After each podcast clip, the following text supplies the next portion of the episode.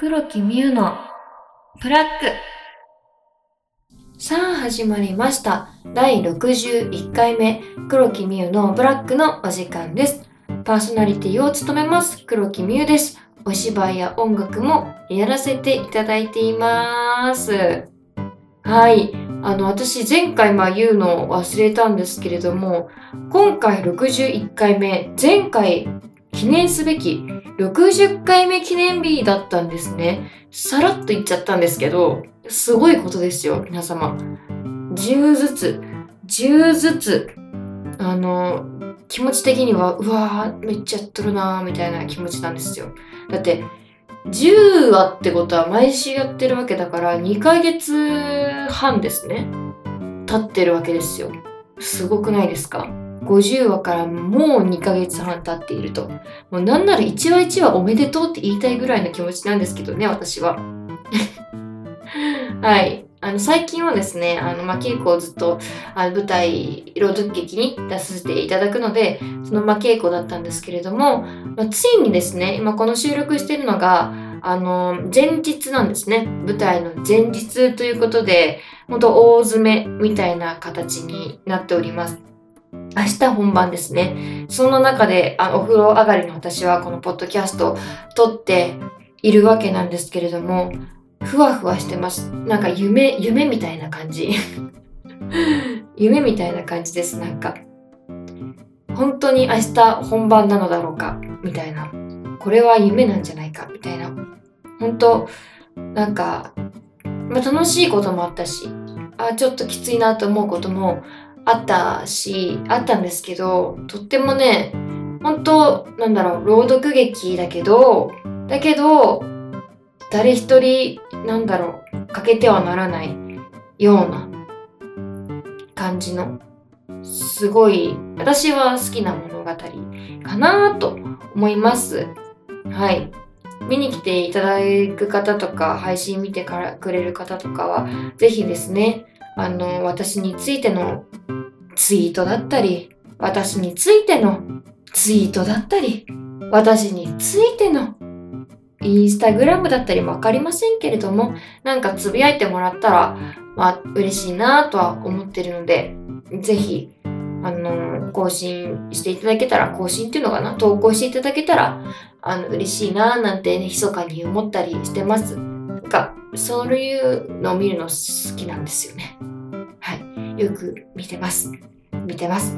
私あんまりエゴサとかしないんですけど、自分のこと、あんまり、別にいい、悪いこととか書いてないけどね。書いてないけど、あんまりしないんですけど、舞台の時だけはしちゃうね、やっぱり。気になるからね。なんか、どういう感じのお客さんが受け取ったのかとか、めっちゃ気になるから、ね、ぜひ、あの、書いてもらえたら、まあ、面会、面会がね、ない分ね、どうだったかとか聞けない分ね、なんか、まあ、SNS で繋がれるっていうのはすごいことなのかなと思っておりますね。はい。なので、このポッドキャストが配信される頃は、あの金曜日なので2日目かな ?2 日目のあ公演の時かな？公演が終わったかな？感じかな ?2 時からその日は金曜日は公演なので、終わったぐらいにあの投稿されると思うんですけれども、はい、楽しみですね。残り2日あるという気持ちですね。頑張りましょう。最後までね。えい、えい、おーみたいな感じで。はい。あの、なんかね、大学はさ、その稽古があろうとなあ、本番があろうと、大学はあるわけですね。なので、大学に通いながら、あの、その、場当たりとか稽古とかに行ってみたいな日々を繰り返していて、さすがにね、本番とか、あの、お休みいただきたいなって、あの、学校の方ね、お休みいただきたいなってね、思っていたんですけれども、ちょっとなんか、なんて言うんだろう。私のことを、私をのが、あの、私をのがで全部違ったわ。私が、あの、お芝居してるっていうのの、まあ、名前違うからさ、知らない人とかもいるわけじゃないですか。で、授業の中でグループワークとか、本当に知らない1個下とかの、私4年生なので2年生、3年生、4年生が取れる科目で、まあいろいろ年が離れてる人とかがごちゃ混ぜになるグループとかが作られる時とかにそのまあよく何て言うんだろう。この時間に集まってミーティングしましょうみたいなあるんですけどなかなか参加ができない。しその理由とかもあんまり何て言うんだろうな。言わないじゃないですか。名前も違いますし、本当かよって思われる場合もあるし、わざわざその芸名を黒木美優って名前を出すのもちょっと違うし、みたいな感じで、なかなか言えなくて、いつもなんか、ちょっと用事があって、みたいな途中参加になります、すいません、みたいな感じで連絡するんですけど、本当に申し訳ないなと思いつつ、本当それが2回ぐらいあって、今週もご迷惑をね、かけてしまうんですね、そのグループの人に。そういうものがし、もどかしさみたいなものは常にありつつ、ありつつ、あの、両立、ちゃんとしながら、あの、やっております。あの、私が演劇やってるって知ってる、その研究室の先生とか研究室のみんなっていうのは、あ、理解してくれてるから、その、あ、や、全然休んで、みたいな感じで、あの、気軽にね、連絡できるんですけど、それ以外のね、授業はやっぱり難しいね。やっぱり両立っていう、難しいなって、今になって思います。今までずっとしてきたんですけどね、中学、高校、大学1234と今はね今までずっと両立をしてきてある程度頑張ってきたつもりではあるんですけどあるんですけど自分頑張ったなと思ってはいもうもうね4年ですから授業もそんなにない中での両立もう終盤じゃないですか両立なんて学業と演劇の両立なんてものはもうもうないわけですね、今後この1年間が終わってしまったら。なので今しかできないことだと思って最後まで頑張ろうと思いますので、ぜひ皆さんも応援していただけたらと、見守っていただけたらと、うう嬉しいます。なんて言った今？お、思います。お、思いますって言いたかったです。はい。まあ長くなりましたけれども、そろそろ、そろそろそろそろそろそろ？本編へ行ってみよう。黒木みゆのブラック前回のいや前回じゃない前々回の合鍵トークに来たお便りの紹介です前々回はですねテストについての合鍵シアターをお届けしましたのでそれについてのお便りと普通歌を共にですね紹介していきたいと思いますブラックネーム、ブラックホワイトさんからです。学年2位か、すごいですね。僕の国にテストってものはあるのかな？えー、ない気がするなピロリロリーン。あるよ。どこの国に住んでんの？え？え？本当にないの？日本じゃないの？てっきり日本だと思ってた。うわうわ、ワールドだったか。もう世界基準でこのポッドキャスト聞かれてたのか。なるほどね。私がいけなかったわ。ブラックホワイトさん、どちらから？マジで？テストない国とかあんのかな？いや、あるか。それあるか。別にね、多様な国々がね、ありますから、全然ないとかあるよね、多分。なんだろう？なんだろう？テストがないってなったらさ、どうやって？どうやってさ、何？なんか働く場所とか決めるのかな？なんか、え、どうすんだろう？スピーチとかすんのかな？雇い主をいかに感動させられた感動させられるかどうかみたいな。一番感動させられた人が社員になれるみたいな。あそういう感じ。でもありそうだよね。全然なくはない気がする。面白いななんか。テストない国ってどういう感じなんだろう。面白いね。いまだなんかテストっていうのでなんか評価決まってる感じもするわけじゃ人間性重視してますとか言ってるとこもあるけれどもまだなんかテストとかそういうのがあるわけじゃないですか。ねなんか面白いねなんかその差その国国の差みたいなの。面白いなってちょっと思いました私。お次はブラックネーム藤原東天さんからです。うーん小学生時代みんなでワイワイテストしましたねって。中学生も若干同じ感じだったような高校生。うーんさあみんなで考えようって感じだったかな。黒歴史ですね。どこが黒歴史なの？全然黒歴史感なかったですけれども。高校生の時はどうなんだろうね道徳の時間とかってさなんかみんなで考えようみたいな感じじゃない？道徳の時間って小学生までだっけ？どうだっけ？あ、でもさ、中学とかでもなんか目標とか考えなかった？だかクラスの目標みたいな考えた記憶あるんだけど、そういうのもあれかもね。さあみんなで考えようみたいな。割と協調性を大切にするような授業とか風潮があった気がしますね。高校はそんなやっぱりなんかなかったかななんかそういう目標を決めようとかじゃなくて、国家頑張ろうみたいな、自分の責任を持って頑張ろうみたいな、わかんないけど そんな感じだったかね。確かに。中学までは割となんかみんなでみんなでみたいな感じはあった気しますね。お次はブラックネームナイトシューマーさんからです。学年におめでとうございます。そんなガチに学年10位以内とか目指して試験してなかった気がします。普通に赤点でなければ通信もないからかもなく不可もなく適当にといった感じかな。どこかで頭の違いを思い知るわけだし。なるほどね。なんか最後の文がちょっとぐさっときたんだけど、どこかで頭の違いを思い知るわけです。まあね、まあ元々のなんか知恵っていうものは、まああるのかもしれないですけどね。そう、私はね、あのね、なんでガチ勢だったかというと、あの、模試と、模試ってのがあるわけですよ。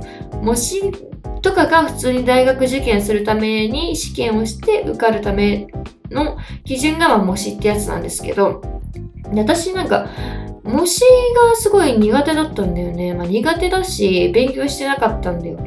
なんか、特殊なんだよ。なんか、ちょっと問題の仕方が特殊だから慣れてないと解けないみたいな。だから塾行ってる人とかは割とその、そういうのを習ってきてるから割と解けたりするんだけど、私塾とか全然行ったことないので、解き方わからないことが多くて、なんかいいやみたいな。めんどくさとか 思っちゃったんだよね。できないできないって思っちゃったから、シフトチェンジして、その、学校のテスト、定期試験を頑張って、その、成績でどっか行こうみたいな。最初はそんなこと全く考えてなかったんだけど、ね、3年とかになって、おあ、そっか、使えるのかみたいな。成績がいいといいことあるじゃんみたいなことを思って、まあ、さらに頑張りましたね。なんかまあ、まあ、戦略ですね。言ってしまえば。頭の良さというよりも、なんか戦略。戦略で、まあ、なんか頑張ってたみたいな感じですかね。確かにね、なんか私のね、あの、幼馴染はね、めちゃくちゃ頭がいいんですよ。なんで頭がいいんだろうと思うぐらい頭がいいんです。でも、なんか頭がいい人ってやっぱりね、ネジ2つぐらい外れてんだよね。なんか、ちょっとね、面白いんだよね。なんか、面白いの。面白いの。今度ちょっと私の幼馴染の話をする回とか、面白いと思うんだよね。面白いと思うから、今度もし、あの、機会がありましたら、ポッドキャストで私の幼馴染について話そうかな。許可取んだけやばいからね。許可取ってですね、話しようかな。マジでおもろいですよ、本当に。聞いてほしくないけど、なんか、本人にははい。お次は、ブラックネーム。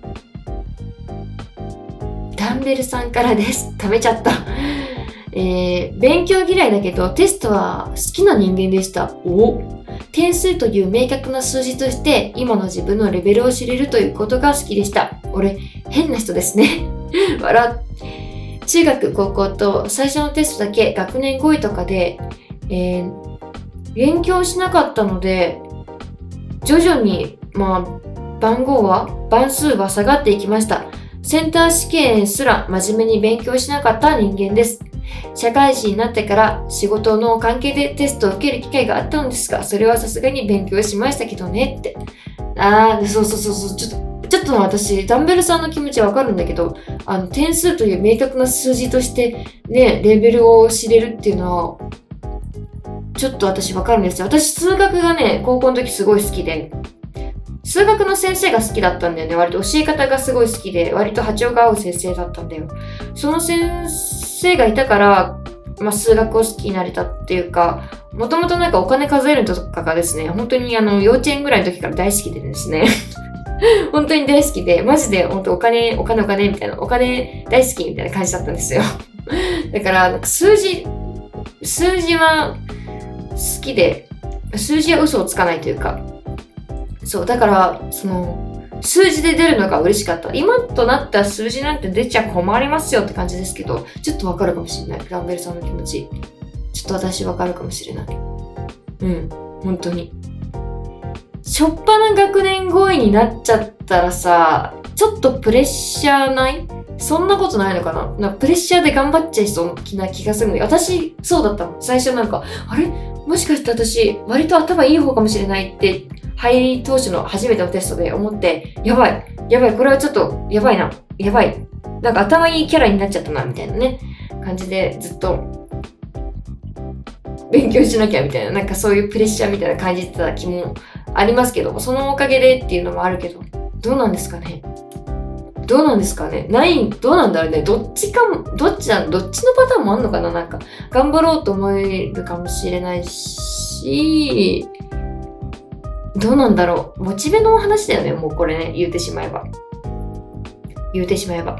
なんか私ももうさ、もうテステストとかじゃないわけよ。大学でテストとかあんまりないわけだから、レポートとかで評価されることがすごい多いからさ、ね、テスト受ける機会なんてないんだけどさ、確かに社会に出たら、テストあるよな、多分。ね。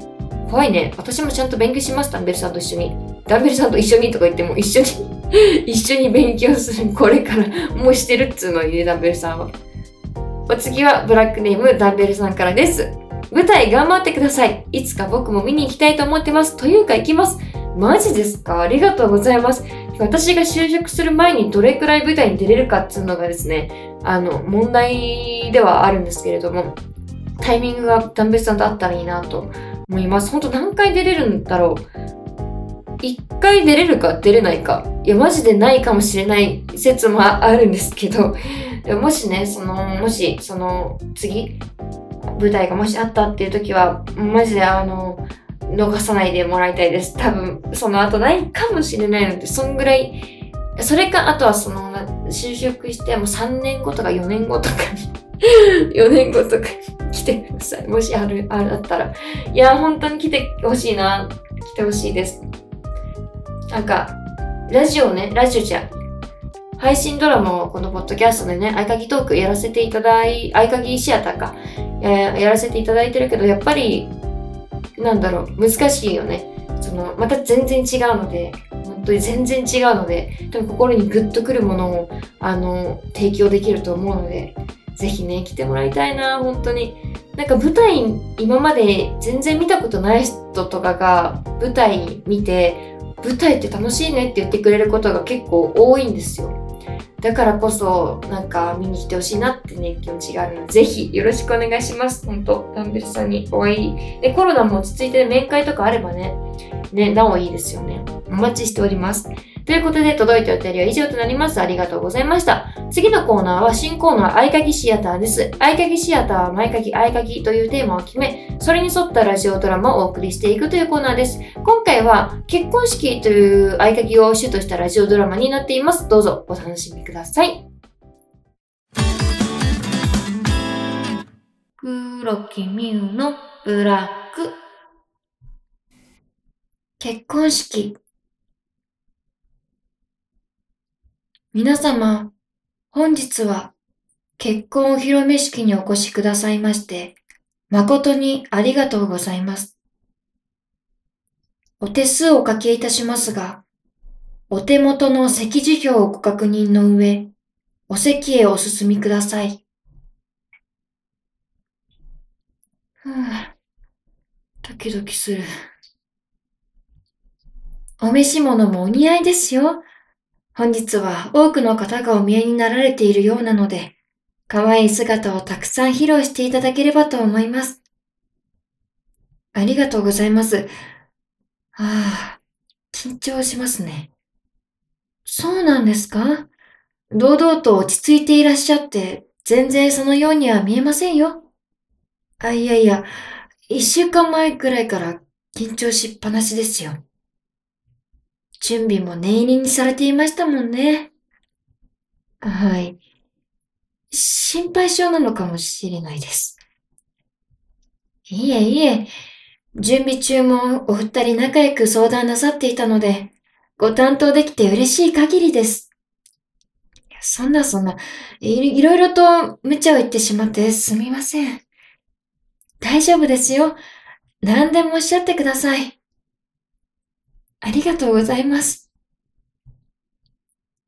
新郎新婦と共に別室で着々と準備する中、視界の端に映る忙しそうなスタッフの方々と、時間が増すごとに大きくなる楽しげな話し声が、結婚したんだという私の感情を増大させていた。そして、それは新郎も同じであった。入場の直前まで彼と会えないんでしたっけ？そうですね。会おうと思えば会えますが、お召し物の確認はもう済んでらっしゃいますし、別々でご準備いただくことがあるので、特に何もなければ入場の直前でお会いする形になります。あ、わかりました。会われます？あ、いえいえ、大丈夫です。彼もきっと準備で忙しいと思うので。かしこまりました。きっと、新郎様もよりかっこよく変身している最中だと思いますので、会われるまで楽しみにしていただければと思います。はい、そうします。順調に新郎新婦の準備が進んでいる中、親族や友人などは会場でおしゃべりを楽しんでいた。みゆが結婚すると思わなかったなねえ、まさか大学の時は全然彼氏いる素振りなかったのに。それどころか、独身3人でシェアハウスするかっていう話してたのに。本当だよね。でも、一番最初に結婚しちゃうなんて。それなぁ。新郎新婦のご入場の準備が整ったようでございます。入場されましたら、皆様、どうぞ拍手でお迎えください。それでは、新郎の方は扉の手前でお待ちください。新婦の方はこちらでお待ちください。はい。まっすぐ進んでいただくと、扉の前に新郎の方がいらっしゃいますので、お進みになってお待ちください。はい。ありがとうございます。お待たせ。かっこいいね。行こっか。黒木みゆのブラック。合鍵トークのお時間です。合鍵トークは先ほどお送りした合鍵シアターのテーマについてお話をしていくというコーナーです。結婚式ですよ、皆さん。どうでした？結婚式の。私さ、結婚式全然行ったことなくて、あの、本当に父のあの妹さんが結婚した時に、もう本当にもうめちゃくちゃちびっこの時に結婚式行った行ったなーっていうことは覚えてんだけど何をしたかとか記憶はあまりなくて行ったというね事実だけは覚えてるんですよそんぐらいなんですよね全然覚えてなくて経験なくて本当に。でももう私も22歳ですから結婚してる人とかもいているんですよね。ほんと子供が生まれたとかあの結婚したとかいう報告というかこの間もされてマジかみたいなそんな年になったか私もみたいなまだ私はまだ先だと 思うんですけれどもでもちらほらねいるわけだから全然私もね結婚式に行く身になってくるわけですよ。本当に友達が結婚するから結婚式来てよみたいな呼ばれるような年代にそろそろ入ってくるわけですね。で私の、まあ、ちょっとその働いてるところの方も最近結婚して夏頃に結婚式するとか言っててで私も行く来るみたいな言ったら行きますみたいに言ったんだけどそのまあその働いてるところの人たち1人ぐらいが来るなら一緒に行くみたいな。1人だけだと全然そのねなんかあの居心地が悪いと思うのであの知り合いがもし行く一緒に行くんだったら行きますみたいな話をしたんだけど行くかどうかまだ決まってないんですけど行けたらいいなと思ってて本当に。結婚式ブライダルやブライダルのお仕事やってる友達結構いるんですよ。その結構いるっていうかその正社員とかじゃないんだけどアルバイトでしてた方がすごい結構多くて友達に。高校の高校高校卒業して大学生か。大学に入ってからかなブライダルとかやってたの。本当に感動するらしいですよ。アルバイトとして雇われてはいるけれどもちゃんとそのお客様の一生に一度の結婚式だからこそミスは許されないから本当にフォークを落とすとかそれでさえも本当に怒られるっていう話を聞いてそれだけなんか結婚式って本当神聖なことだしなんか一生に一度だからこそいい一日で終わらせてあげたいっていうそのブライダルのね人の気持ちとかそういうのってすごいいいなって話を聞いててね思いました。ね大変だと思う。私多分できないと思うブライダルのお仕事は。本当にフォークでさえも震えてしまう。お皿も重たくて持てない持てないとかねそういう問題が出てくると思うんですけど。でも本当に感動するって話聞いてマジで泣くらしい。そのスタッフさんも感動して。ねそれだけ結婚式っていうものの意味っていうのがあるんだなって最近思っていますね。はい。あの先日先日って言っていいかわからないですけれどもモーレスカンパニーの野村さんがですね結婚をいたしまして本当におめでとうございますという感じなんですけれども。で周りからですね野村さんあの結婚式は絶対にしろって言われたみたいなことを言ってらっしゃって本当に大の大人たちがよ。大の大人たちが結婚式だけは少人数でいいからあげろって言うんですよ。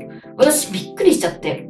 意外となんかしなくていい派がもうちらほらいるのかなって思ったら全然違って。全然違って。大の大人たちが結婚式だけはしろって言うからえそうなんだって思っちゃった。それだけ意味のあることなんだなってあの思いました。うん。またねもし私が結婚するってなった時にあの、まあ、助言をあの 猛烈の皆さんからあのしてしてもらえたらなとかね思っております。はい。幸せになりたいです私も。野村さんは嬉しかったですね私本当に。野村さんが結婚するって言ってマジで嬉しくて。マジで嬉しかった。あの余韻に未だに浸れるぐらい本当に嬉しかったです。嬉しかったです。本当に改めておめでとうございます。そういえばポッドキャストで言ってなかったなと思って。はい。おめでとうございます野村さん。伝わってるかは分かりませんが本当に嬉しかったです私。まあ、ということでですねあの今回は結婚式についてのお便りをお待ちしております。結婚式だと割となんか難しいかなと思いまして、結婚でもいいです。こんな結婚観ですよとか、結婚式はやりたい派です。結婚式はやりたくない派ですとかね。あるじゃないですか、皆さん。理想というものがあると思うんですよ。結婚をしたけど別れてしまった人とかいるでしょ？わかりませんけども。なので、そういう人の話とかを、話とかお便りにね、書いていただけたら嬉しいなというふうに思います。お便りの締め切りは6月の21日火曜日までです。よろしくお願いいたします。黒木ミュウのブラック。そろそろちょうどいい時間になってきたので終わりにしていきたいと思います。このポッドキャスト黒木ミュウのブラックは毎週金曜日の夜の配信です。Spotify や Apple Podcast、Google Podcast をはじめとした様々なサービスで聞けますので、黒木美優で検索してみてください。このポッドキャストは皆さんのたくさんのお便りをお待ちしております。お便りメッセージはこのポッドキャストの説明欄もしくは Twitter に貼ってあるお便りフォームよりお送りください。何度でもお送りいただけますので、いっぱい送ってくれると嬉しいです。お待ちしております。それではまた来週お会いしましょう。バイバーイ。黒木美羽のプラック。